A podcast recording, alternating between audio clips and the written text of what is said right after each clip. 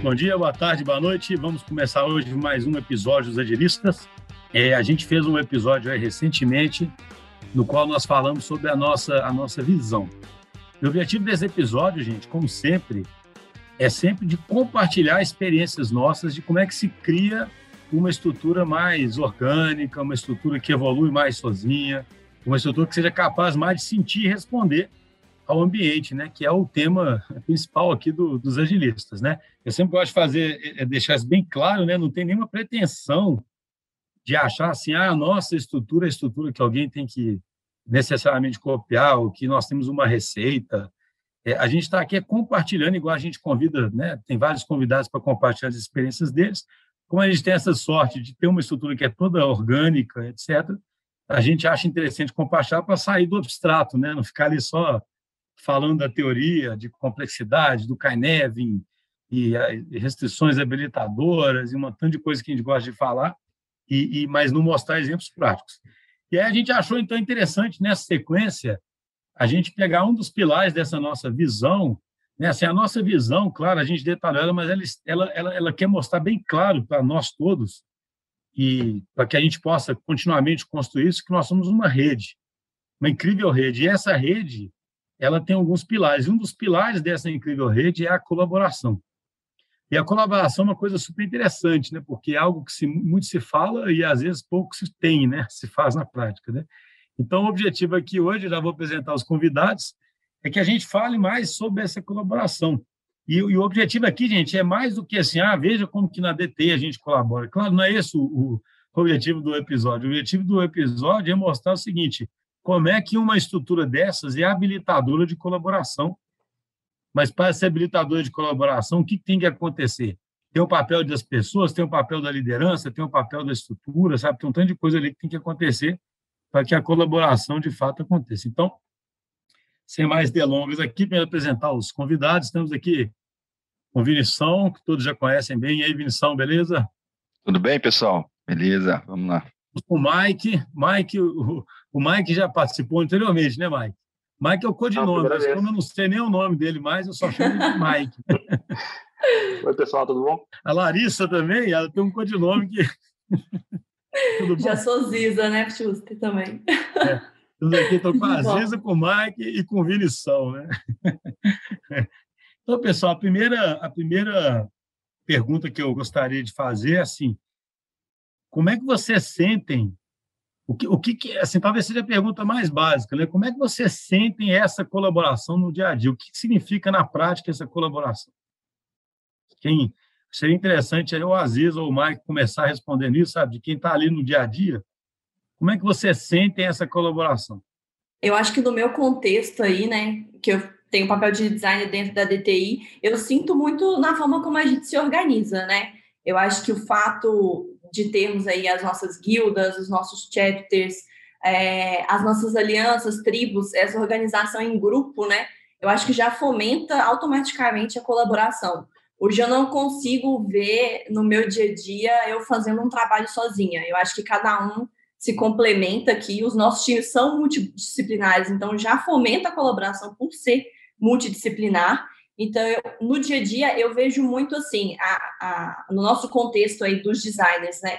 É, hoje eu atuo, nós somos duas designers atuando no mesmo projeto. Isso há muito tempo atrás não era tão normal a gente ter dois designers atuando no mesmo projeto e hoje eu atuo junto com a Bruna no mesmo projeto. Então a gente tem uma troca muito grande é, no dia a dia e quando e isso se expande também, né? A nível chapter de design, a gente tem fomentado cada vez mais. Hoje a gente faz dailies de design todos os dias, então a gente tem uma troca muito grande. Então, se tem alguém que está com problema, já sinaliza ali na dele, ou fez algo muito legal, já sinaliza ali e compartilha com todo mundo. E sempre que a gente precisa, está todo mundo muito disponível, né? Eu acho que o fato da gente ter essa, essa rede de contatos ali no Teams também fomenta muita colaboração.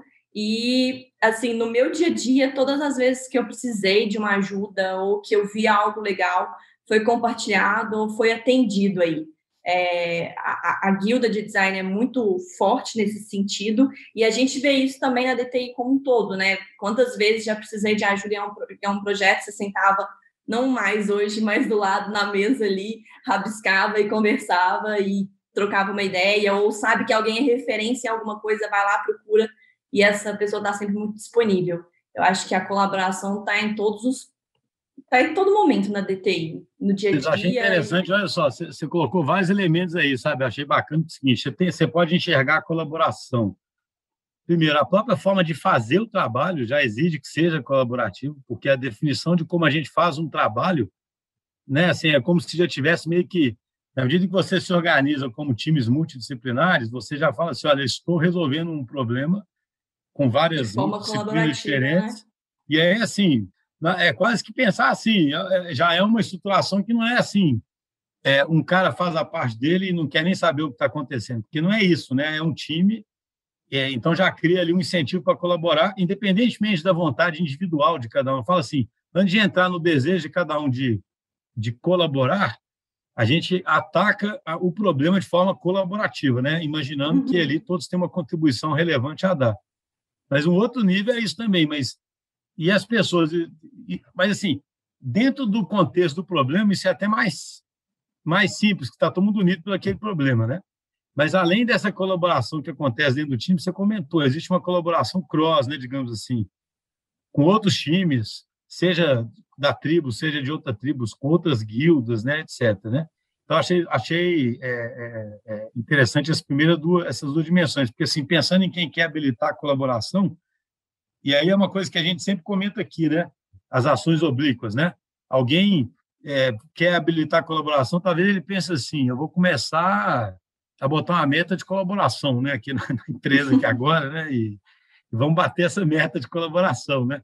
Mas é engraçado, uma ação oblíqua, por isso que a gente fala muito de começar a fazer times multidisciplinares, é o seguinte, na que você pega uns caras que estão ali em caixinhas, né, e bota eles num time e dá um objetivo para eles e dá um espaço ali, você criou um ambiente ali. Concorda aí, Vinição?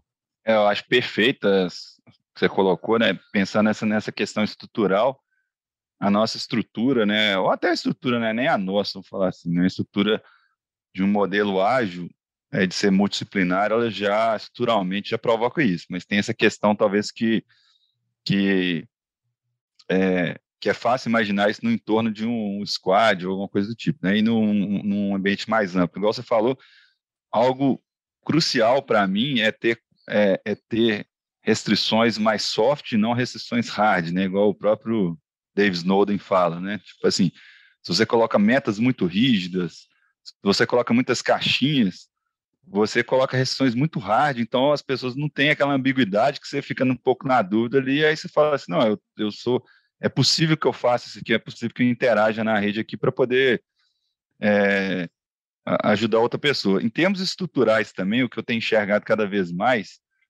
até com o crescimento da DTI, é que a colaboração ela precisa ser é, estruturalmente é, avaliada. Não pode ser tipo assim, ah, tem coisas que organicamente elas não elas não têm atratores, né? Como a gente costuma falar de atratores aqui de teoria da complexidade, que fomentam a colaboração. Por exemplo, um ambiente virtual, ele é um, ele é um, o contrário de um atrator, é um atrator para que não tenha colaboração, porque você, você não vê as pessoas, é, é difícil de, de interagir mais espontaneamente.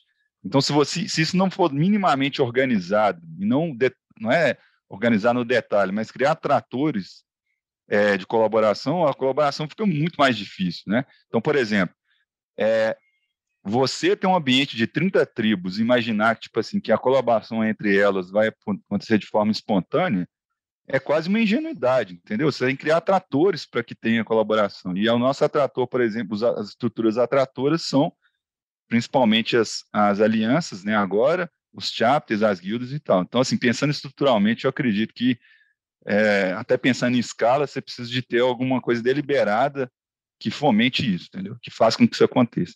Achei super interessante você falou. Eu estava lendo um, um artigo aí que alguém, alguém criticando a estrutura do Spotify, assim, falando que críticas até interessantes, assim, sabe? Como se a estrutura deles fosse mais uma propaganda do que o que acontece na prática, sabe, em alguns sentidos. E aí você pode falar, pô, você está doido, a nossa estrutura não é uma estrutura, né? Mas é engraçado que a crítica que o cara faz, eu lembrei agora, porque assim, não é que você simplesmente espalha umas pessoas ali pronto, sabe? Não é que não tem estrutura, entende? A questão é o nível de interferência naquela estrutura, o nível de espaço que as pessoas vão ter. Eu acharia interessante o Mike, o Mike é velho de casa, hein, Mike? Sim. O, o, eu acho que você tem uma posição interessante aí, você pode dar um depoimento bem pessoal mesmo, de, de entender o seguinte, cara, porque a estrutura nossa, a gente comenta muito, ela foi evoluindo, né? Eu fico até brincando às vezes, né, cara? Eu não consigo nem lembrar mais, cara. Tinha época que a gente não tinha tribo, né? Pensando nem que eram as coisas, né, cara? Eu fico, eu tenho, mas já aconteceu isso, né? Eu lembro assim, eu lembro, poxa, eu lembro a gente queria, quando inventou o TechShot, né? Que é um jeito de fazer transferência de conhecimento, Aí ficava Vinição igual louco ali, procurando os voluntários, entre aspas, né? Para fazer os tech shots ali. E aí fazia os tech shots acontecer. Bom é, é um entre aspas. É, o entre aspas, os voluntários, sabe aquele voluntário? Eu, inclusive, foi o primeiro que ele botou nessa. Então, é porque assim, um jeito de colaborar é transferência de conhecimento, né? É. E hoje em dia, assim, cara, pipoca aqui o tempo todo no meu Outlook, tem KT, KT, KT o tempo todo, né? Tem transferência de conhecimento o tempo todo, tem sobre os mais diversos assuntos, né, cara? E assim, ou seja, isso de alguma forma emergiu, mas não era assim no começo, não, né? Assim, isso não acontecia, não. Que, que você. Que que você, quais são suas reflexões sobre isso aí, Mike? Alguém que entrou, né, pegando a estrutura que era mais, sempre foi uma estrutura, claro, mais de engajamento, mas era uma estrutura mais, a gente já falou aqui em outros episódios, né, do, do Reinvent Organization, era mais green do que teal, sabe? O green é aquela organização que tem mais engajamento, o teal é essa que consegue ter uma, uma evolução mais sozinha, né? O que você diria aí, Mike? É, eu, é, esse, isso que você falou aí sobre a criação de alianças, né, o nosso crescimento e como que a nossa estrutura foi se adaptando para a gente conseguir escalar é, o que eu vejo foi que a gente realmente foi criando essas, é, essas estruturas, essa forma de fomentar é, os valores da nossa cultura, né, para que ela se permanecesse. Porque, assim, o que eu, é, o que eu sinto, né, você perguntou aí sobre como que eu sinto a, a, a colaboração na DTI, eu, eu sinto não só na, na no, no, desejo da galera de, de receber ajuda, mas também no desejo de ajudar. E, e eu acho que isso é o principal, assim, né? Porque é, às vezes a, acontece aquele meio que é paradoxo, né? Tem muita gente querendo aprender, mas hora que você procura gente para ensinar, não tem. E eu acho que na DTI, essas estruturas que a gente criou é, o, é, serviram para a gente conseguir fazer, criar esse desejo na galera, né? Eu lembro que você perguntou sobre o passado, né? Eu lembro que assim que eu entrei, eu comecei num squad que era eu sozinho, de pessoas que, que conheciam é, daquilo que eu estava mexendo. Ah, só um é... negócio, a gente não chamava de squad na época, não, né? Não chamava, nem chamava de squad, né? Squad é um time, a gente não chamava de squad, não, né? É, eu era sozinho e quem, quem a, a pessoa que mais conhecia daquele contexto ali era o Duarte, e um pouco do contexto também o Vinição é, sabia, mas os dois estavam envolvidos num, é, num projeto lá que estava. famoso torpedo em grupo.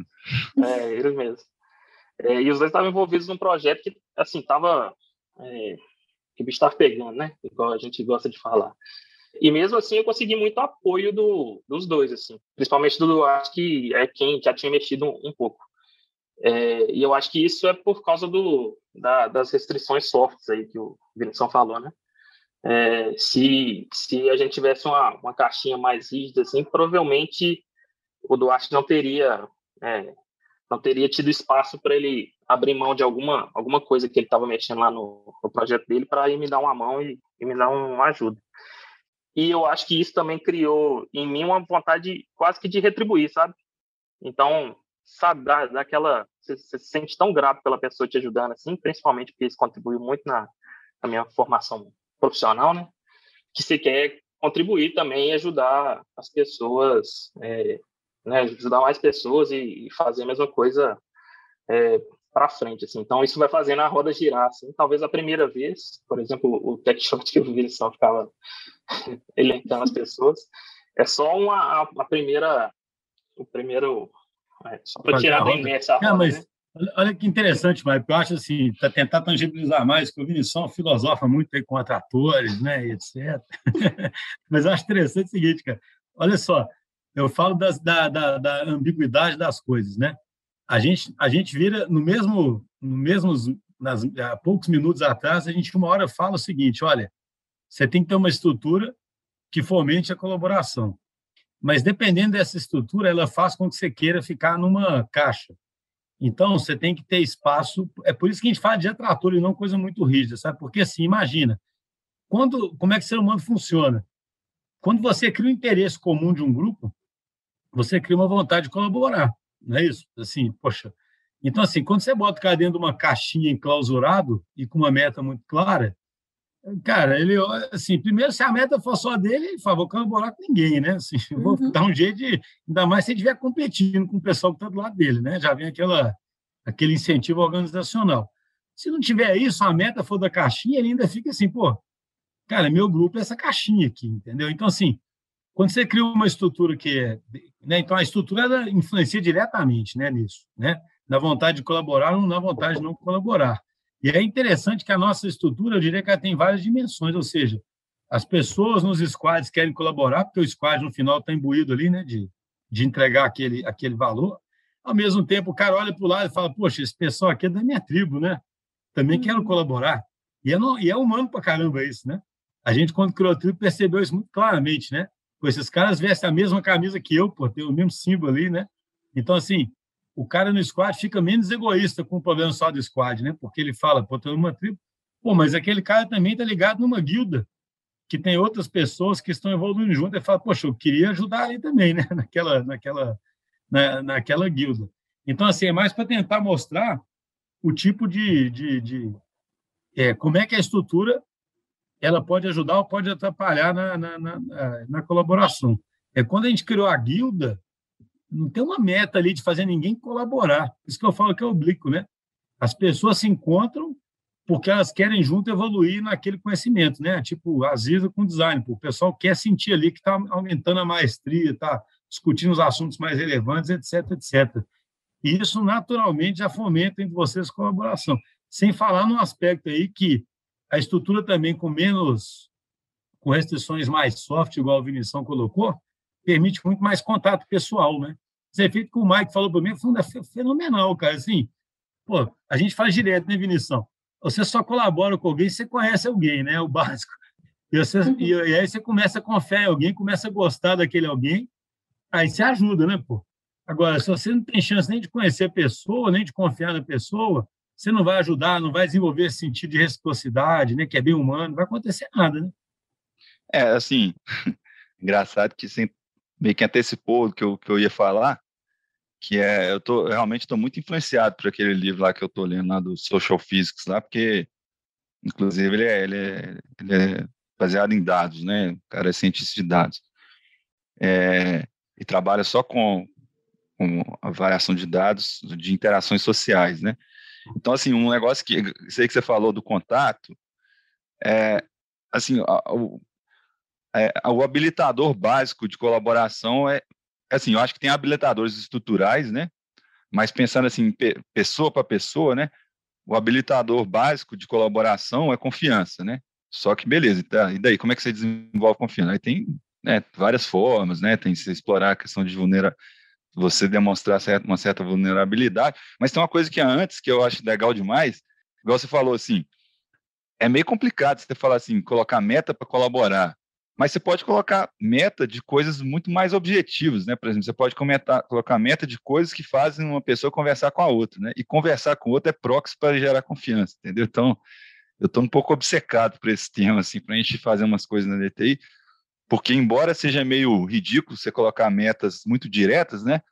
Você pode colocar metas oblíquas que geram uma coisa que gera confiança, que gera colaboração, né? E aí fica para mim tem esse problema na escala menor, que seria a escala do time, e na escala maior, a gente aí tem que pensar nas estruturas, nos incentivos estruturais, igual a gente está falando das estruturas aqui.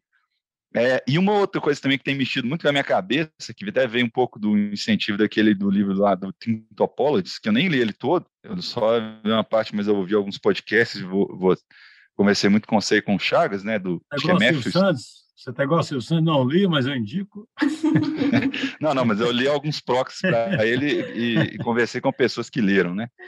É, um negócio que me chama a atenção é o seguinte: é, é esse negócio que a gente falou um pouco antes, que a colaboração ela não, em, em, escalas maiores, ela não é tão espontânea, é tipo aquele espectro assim do caos e da ordem, né?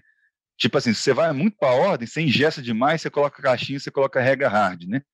Mas se você vai para o outro extremo do caos, também não tem colaboração, entendeu?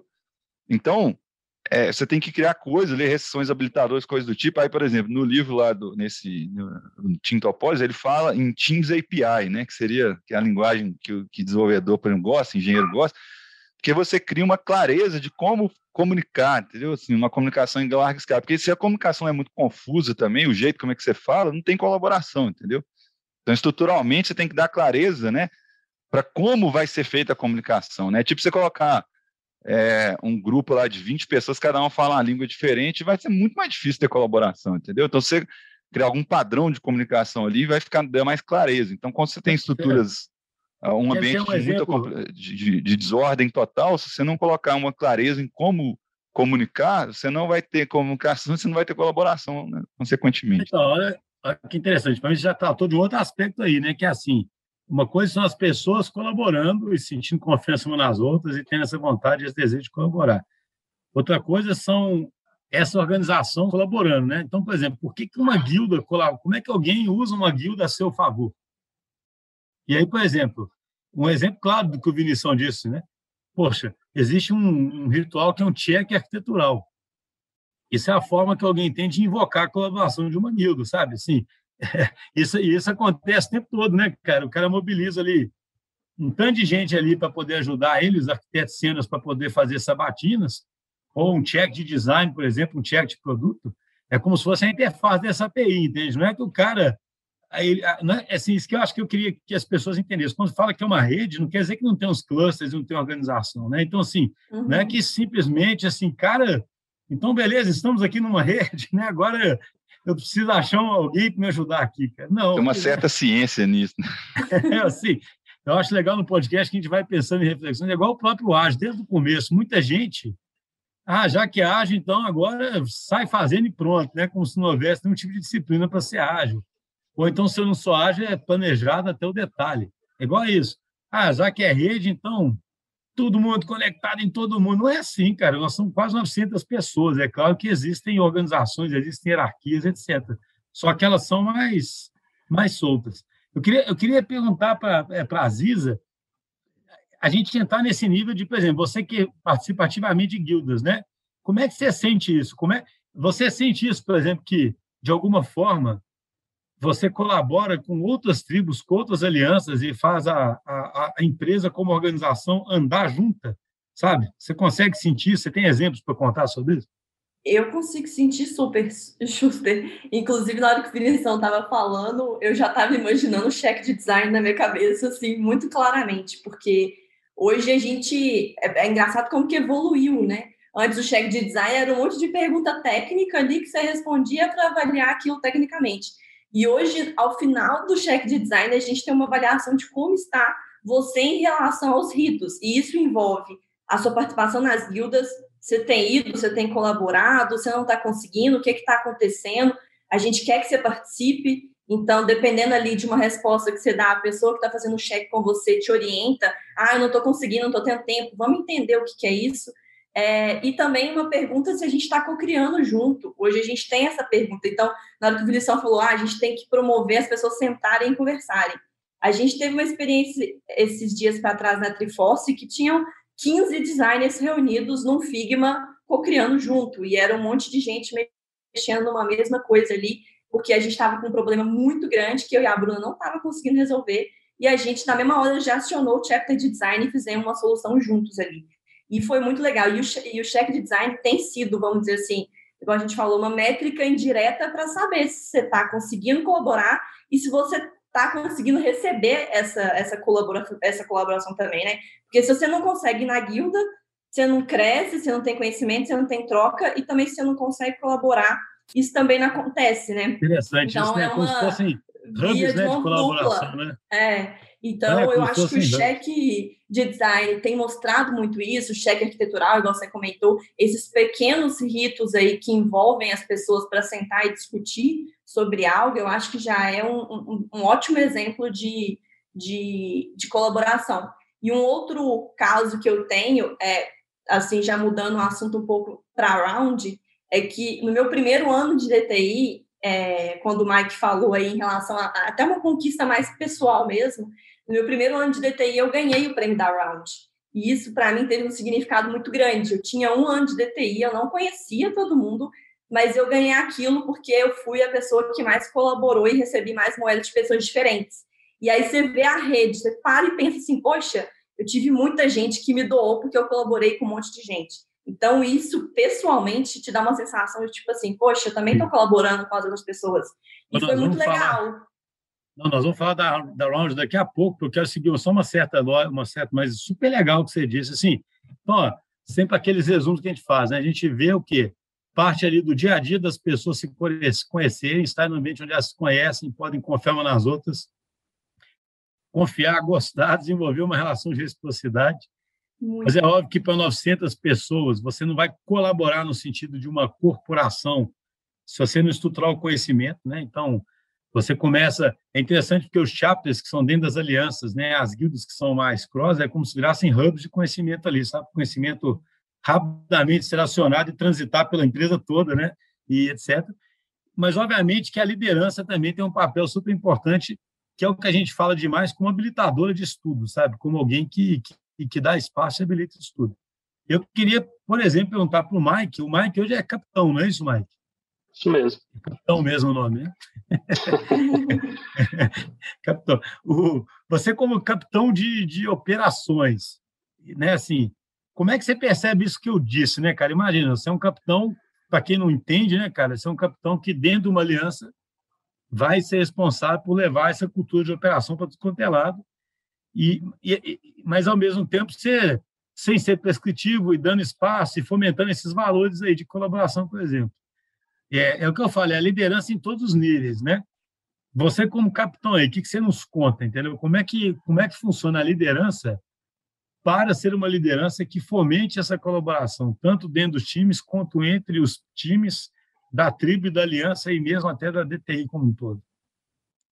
É, é, eu acho é, bem desafiador, assim, porque para mim o, o, maior desafio é, é, conseguir achar esse equilíbrio que a gente estava comentando aqui entre né, deixar, deixar o ambiente, entre não ser tão ordenado nem ser tão caos, né?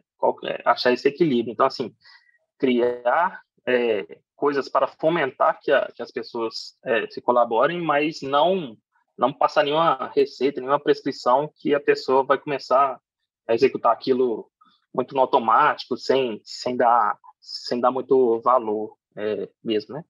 Então, esse, esse acho que é o, o principal desafio. É, mas, assim, só... É, eu sou capitão de aliança, né? E aí, só... É, quando, quando a gente, na DTI, criou esse, esse, essa estrutura aí de aliança, eu acho que foi legal, acho que tem bastante a ver com o que a gente está falando, porque é, foi assim, um, um, dia a gente viu que isso aí seria interessante e, e, quisemos fazer essa aposta, então meio que dividimos mais ou menos assim para dar só o start, né? E é engraçado porque de um dia para o outro não mudou a quantidade de tribos, não criou nenhum papel novo, não contratou ninguém para ser para ser responsável por né por nada e só que na, na, na minha visão assim você já aproximou as pessoas, entendeu? Só, só o fato de, ah, beleza, agora eu sou dessa aliança, que tem que essa aliança é composta por aquelas outras três tribos, sei lá quantas, é, só isso já, já cria uma proximidade assim que é, é, completamente virtual, mas que a gente não não tinha antes, né? E eu acho que era exatamente é, isso que dificultava um pouco a, a quantidade de tribos. Você acaba se sentir um pouco distante de, de todo mundo. A partir do momento que você cria um núcleozinho virtual ali, você já se sente mais próximo, sabe? Então, como diz, da... o, como diz o Yuval Harari, né, se criou uma espécie de religião ali. Né? É, é um negócio meio, é, é, é bem louco isso. E aí, é, é, claro que depois disso o desafio foi, ah, beleza, como que a gente monta a, monta a estrutura necessária para suportar e dar sustentabilidade para a aliança, né? É, não que é mágico assim, é só criar e está funcionando, mas só o, só de resolver esse problema de se sentir próximo de outras pessoas, isso é um passo muito grande. Eu vejo assim que as práticas as práticas que dão mais certo são quando a gente consegue aproximar as pessoas mesmo, de, de ter um vínculo pessoal mesmo. Então, é, só um exemplo lá na, é, lá na Aliança Triforce, é, a gente criou um, um a, a, gente começou a fazer um negócio lá que chama React Daily Chat. Muitos squads, agora chama squad já, é, estavam. A gente trabalha com essa tecnologia, né, o, é, com React, e queria é, uma forma de aprender, mas é, assim as pessoas ainda não se sentiam tão confortáveis em preparar um KT muito formal para fazer isso. E aí o que o pessoal é, pensou foi, inclusive, o, a ideia do Silvério, Silvério talvez mais de alguém, é, foi, ah, vamos criar um chat aqui e a gente faz uma, uma conversa rápida, mesmo que for um assunto bem básico assim, é, e funcionou. Então, é, isso foi, foi é, aumentando o engajamento da, é, do, do, pessoal e funcionou muito bem. E assim, começou com uma reuniãozinha de 15 minutos falando assuntos básicos que talvez 80% da, das pessoas já sabiam. Mas só o fato de você estar ali presente, conversando com alguém, você saber que aquele cara é, conhece disso ou trabalha com isso também, isso já, já é um passo gigantesco para no futuro você poder chegar lá, bater no ombrinho do cara, mesmo que virtualmente, pedir uma ajuda para ele, né? E você, Vinícius, como um grande jardineiro, como é que como que é o papel assim a gente sempre fala muito isso. Se eu pudesse dar exemplos aí concretos, né, cara? Assim, eu, é, é, assim, eu acho que a gente já deu vários exemplos aqui quando a gente fala da própria, né, das alianças, etc. Mas a gente pudesse, que esse depoimento aí do, do, do Mike é muito legal, cara, porque ele mostra justamente isso, né? O mero fato de você criar uma aliança cria um elemento de auto-organização. Só que aquele elemento, óbvio, ele só vai persistir, vai perdurar, se houver ritos e certos papéis também que reforcem aquilo, né? Senão vira um negócio muito artificial, né, cara? Assim, é igual um cara falar que criou um país porque ele inventou o nome de um país, mas não tem constituição, não tem fronteira, não tem nada, né? E aí as pessoas vão falar, agora tem um país ali, né? O Vinicius lembrou do livro do Harari ali, né, cara? Ele fala um negócio muito muito legal, né, cara? Quando eu li isso, isso sai da minha cabeça, sabe? Porque ele fala assim, cara, tudo é construção da nossa cabeça, né? Ele fala assim, os bichos se comunicam sobre coisas concretas normalmente, sabe? Quando existe uma comunicação, eles se comunicam sobre coisas concretas, avisar que tem um predador chegando, né? Até fofoca, sabe? É engraçado demais, né? Ele conta isso no livro lá, né? Os caras que ficam ali no meio dos gorilas, por exemplo, perceber que tem até umas, umas fofocas, sabe? Mas sobre coisas concretas. A gente consegue criar abstrações, né? A gente consegue falar o seguinte, ó, aqui existe um país, pô. Não existe um país, né? Existe tudo é terra ali, pronto, né? Só existe um país porque todo mundo concorda que existe um país e aí começa um tanto de coisa a reforçar que existe um país ali também, né? Como é que você enxerga isso aí, Vinicius? Você consegue dar uns exemplos no, no sentido da, da, da, da, da colaboração, né? Como é que um lideragem reforça isso? Assim, eu acho que a liderança ela sempre tem que ficar observando as estruturas em torno delas, né? Que, tipo assim, em tese as lideranças acabam tendo um acionamento maior das regras do jogo, mesmo que seja as regras do jogo de um squad, de um time. Então, acho que é um papel fundamental de uma liderança, é, é não só de dar exemplo, mas também de ficar o tempo todo é, avaliando a estrutura que está em torno dele, se ela, se ela realmente fomenta aquilo. O que, que ela fomenta, na verdade, né? Esse autor é, eu acho que é Alex Pentland, que é o, que é do livro do Social Physics, né? Ele fala um negócio também muito legal, assim. Tem muito a ver com o que a gente falou do Harari aqui, né? Embora ele não use os termos muito legais, não, que eu acho que ele não leu tanto sobre complexidade, mas no fundo ele está falando sobre complexidade. Ele fala assim, ah, no fundo a gente evoluiu para ser muito mais é, ele fala assim, máquinas processadoras, podia ser células, né? Células processadoras de informação em grupo, né, como times. A gente evoluiu assim, a gente desenvolveu a comunicação para fazer assim, né? Então a gente é, a gente é, conseguiu cooperar em larga escala exatamente por conseguir fazer isso, por ser bom e fazer isso em times, né? E aí o throughput que você tem de processamento de informação tem muito a ver com a colaboração que aquela célula consegue fazer, entendeu? E a criatividade tem a ver com, a, com quanto aquela célula consegue se comunicar com outras células, entendeu? Então, assim, o papel da liderança é, é direcionar isso, entendeu? Ver, ver, qual que é o throughput de informação que você está conseguindo ali, né? Entendeu? E aí, quando a gente fala lá ah, o Scrum Master é o removedor de impedimento. Então, assim, o líder, na verdade, né? É, ele, na verdade, tem que ficar avaliando essa estrutura ali e verificando se está tendo um throughput bom ali de informação e de criatividade com conexões externas, entendeu? E eu acho que é sempre bom também dar o exemplo, né? Porque quando você dá o exemplo, você consegue fazer com que o comportamento seja copiado muito mais facilmente.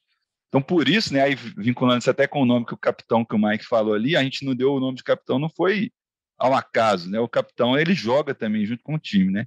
Então, esse é o papel, é um dos papéis aí da, da liderança também, que é de dar exemplo. Tem um, tem um dos livros que, que você citou para eu nem lembro mais qual que é, né? Que ele fala de sujar as mãos, né? O líder tem que estar tá sempre sujando as mãos, né? E aí ele vai sujar as mãos no espectro que ele está, né?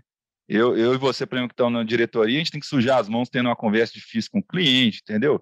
Mediando um conflito. A gente não pode tentar, ficar tentando escapar de, de conversas difíceis, igual eu gosto de falar, né? Isso também é um papel muito forte né? da liderança que, que promove colaboração, entendeu?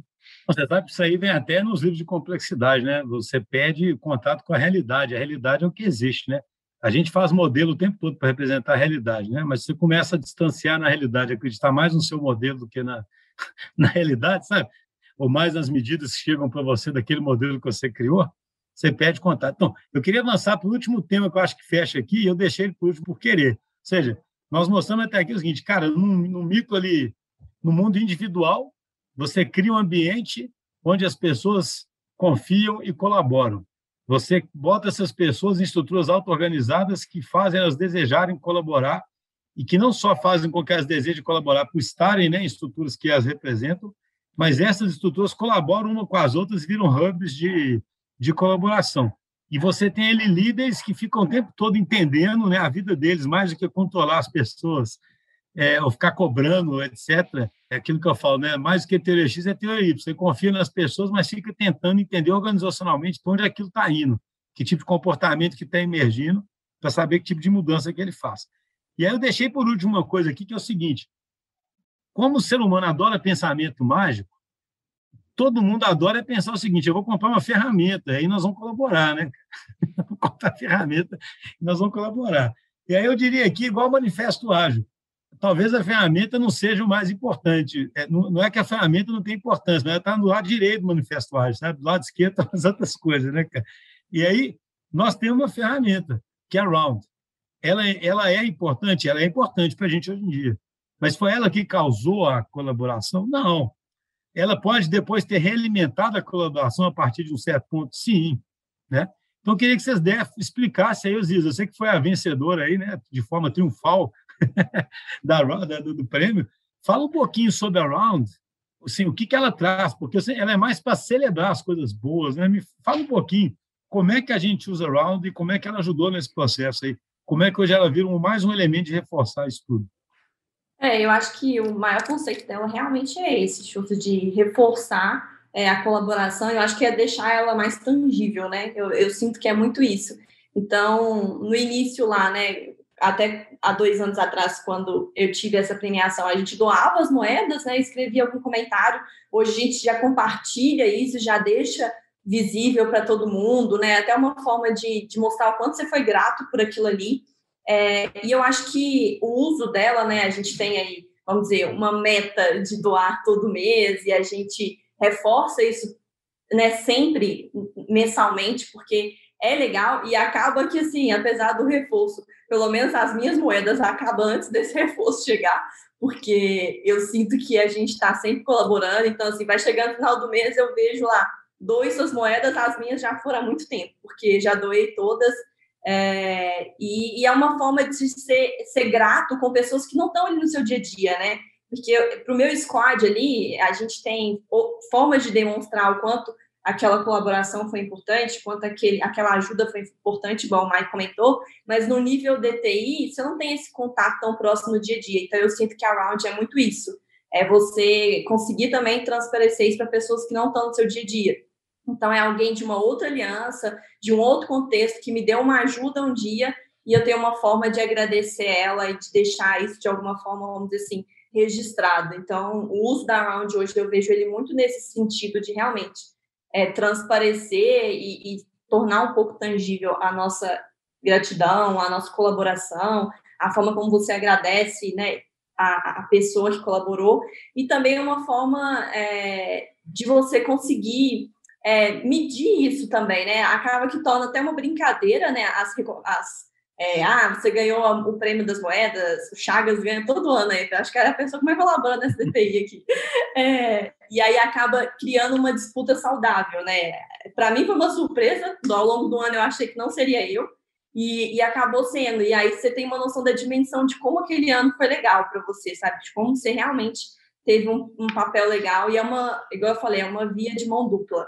O tanto que você se dá, você também recebe isso no final, seja de uma forma abstrata, né? Como um prêmio, assim, é, e até uma conquista pessoal mesmo. Então, eu sinto que a Round hoje funciona muito assim, né? Com essa recompensa em moedas virtuais e que depois você pode trocar, né? Por premiações, enfim.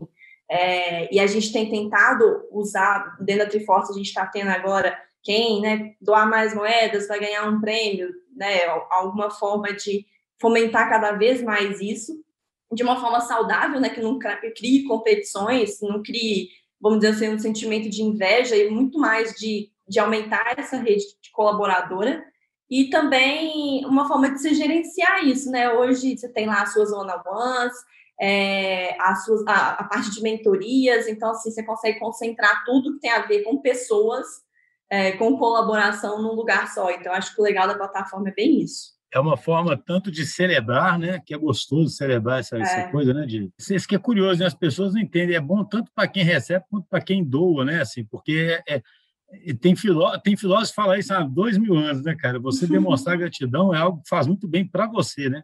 Sabe? Muito. E né? Assim, você sente bem ao demonstrar a gratidão, né? Você se parece que aquela história que a gente fala, você se conecta mais com as pessoas assim, né? Quando você vai lá e tem um, um reconhecimento autêntico, genuíno, né? É, é, é, gostoso. E é gostoso, obviamente, receber de forma, às vezes, surpreendente, né? Você está ali, faz um negócio, na, na, de repente chega uma mensagem ali, que você me ajudou tanto aqui, me tocou, fez isso, né? Isso é muito gostoso. E outra coisa que eu acho legal né, lá na Round é que existe um pulso ali também dos... Tem os hashtags, né?